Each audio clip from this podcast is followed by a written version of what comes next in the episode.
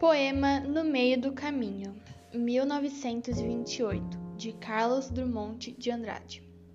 No meio do caminho tinha uma pedra. Tinha uma pedra no meio do caminho.